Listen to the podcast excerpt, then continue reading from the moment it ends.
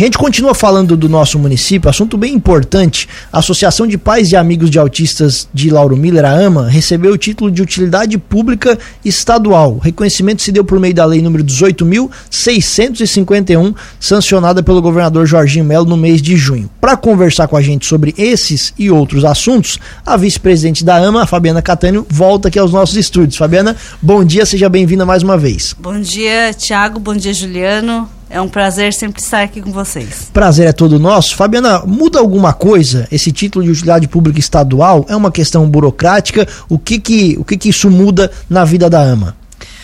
Muda bastante coisa. Assim, a gente tem, primeiramente, a parte burocrática para a gente conseguir participar de alguns projetos que são a nível estadual, que aí precisa ter a utilidade pública estadual. É, já, primeiro para isso, né? E depois para a gente conseguir o ano que vem tentar uma um cadastramento junto à fundação também a gente precisaria ter essa utilidade pública estadual. Ah, certo. O cadastramento na fundação estadual, é isso? Isso. E aí a, também buscar recursos. Para também buscar recursos, é. Certo. Essa é uma questão então que muda nessa situação. Vocês têm Sim. mais acesso à busca de recursos. Isso. Perfeito. E falando em recursos, como é que está a saúde financeira da AMA? Como é que vocês têm feito ultimamente? É, a gente agora tem um recurso ali vindo da prefeitura, né, um convênio que mantém metade mais ou menos dos nossos custos. E a outra metade a gente ainda vai atrás de rifas, de. É, agora a gente até está enquanto tem o campeonato aqui, a gente está usando o bar do ginásio também para fazer um trocado. E assim a gente vai, de porta em porta, às vezes pedindo alguma coisa no comércio.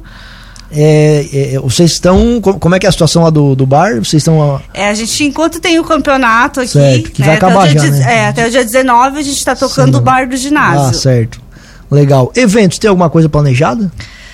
No momento, não. A gente está pensando agora para outubro talvez fazer um pedágio. Certo. Vamos só ver as datas certinho. Certo. Essa situação de utilidade pública estadual, ela, como você disse, vai ter.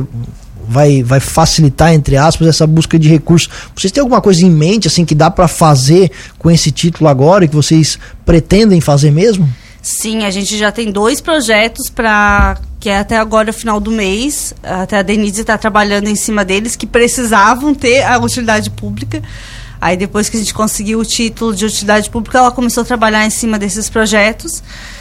Vamos tentar, né? Não é uma coisa garantida, a gente se inscreve, mas não é todos os projetos que são é, atendidos, né? Mas vamos tentar até o final do mês enviar esses projetos. É sobre essa situação a gente até conversou, se não estou enganado com a Denise da última vez às vezes até não é nem falta de recursos, mas é falta de ter acesso a esses recursos, essa, é, é saber onde estão esses recursos, né? Sim. E agora, claro, vocês estavam começando o trabalho, agora já com um certo tempo pela frente, uma certa experiência. Hoje vocês têm mais facilidade de identificar isso, de ir às fontes de recursos, ir aos locais certos para tentar buscar tudo isso? Sim, é um pouco a gente consegue chegar até onde estão tá esses recursos e um pouco as pessoas mesmas.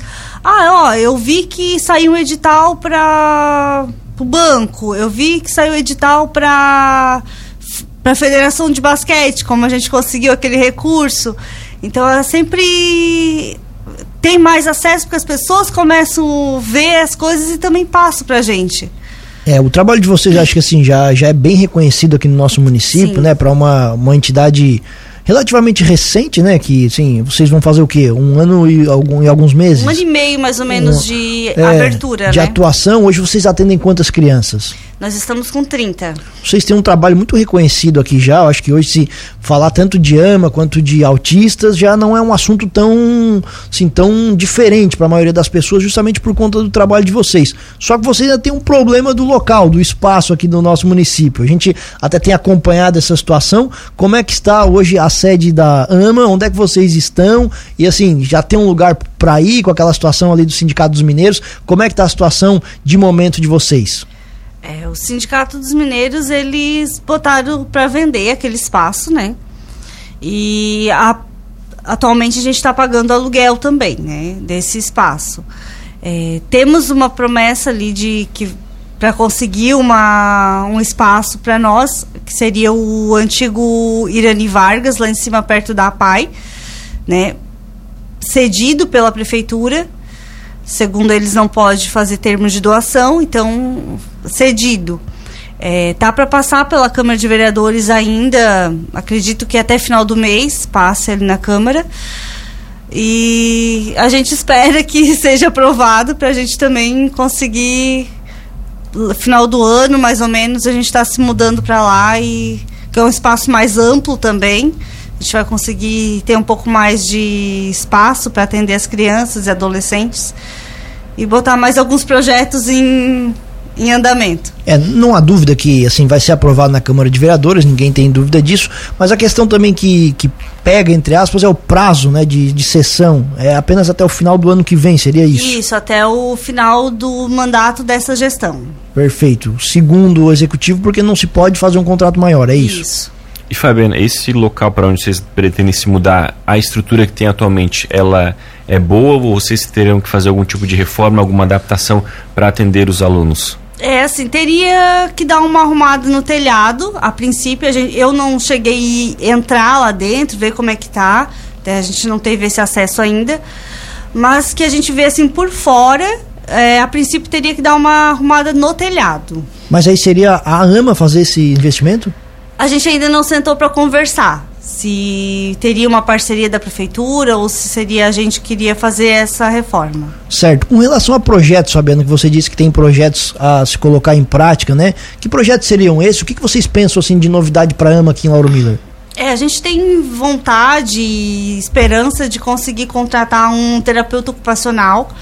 Né, que a gente ainda não tem, que precisa de uma sala bem ampla também. A gente tem conseguiu comprar os equipamentos, mas não temos o profissional ainda e que 90% dos autistas precisam de terapia ocupacional por algum uma questão sensorial ou às vezes até mesmo é, comportamental que eles precisam estar tá, é, sendo regulado através dessa terapia. Certo. E esse profissional não foi contratado é uma questão de recurso ou disponibilidade?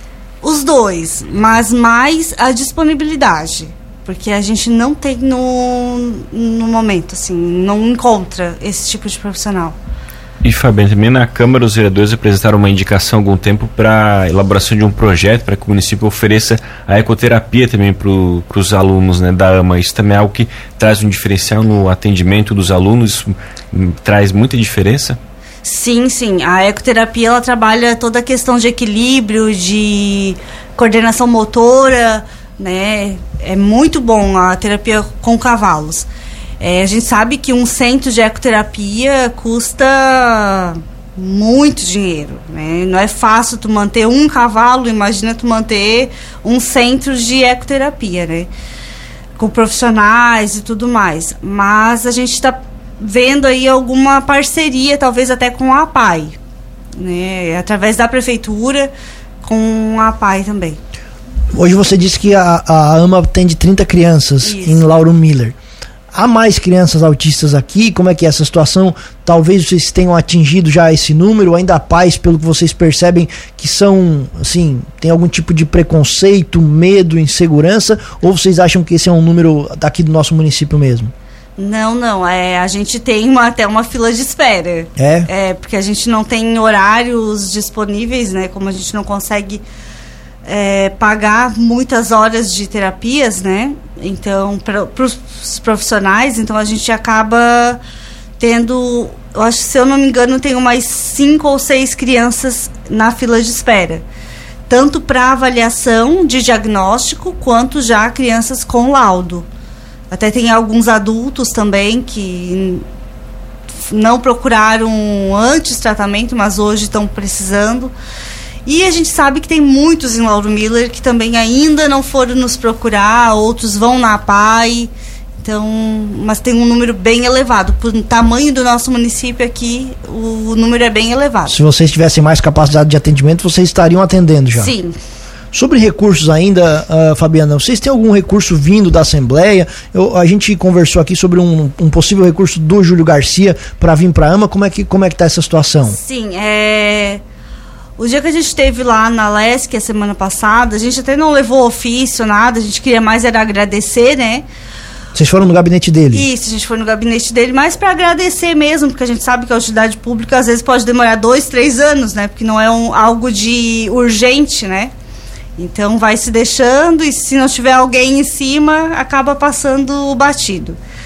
Então, aí a gente conversando com ele, agradecendo, e ele perguntou qual era a nossa demanda, né? Eu disse, ah, a gente tem várias demandas, né? qualquer dinheiro que entre para nós vai ser bem aplicado. Aí ele até, é, ele assim, tá, um, o quê? Um 200 mil para vocês resolve? Eu imagina, né? O que, o que que não se resolve, né?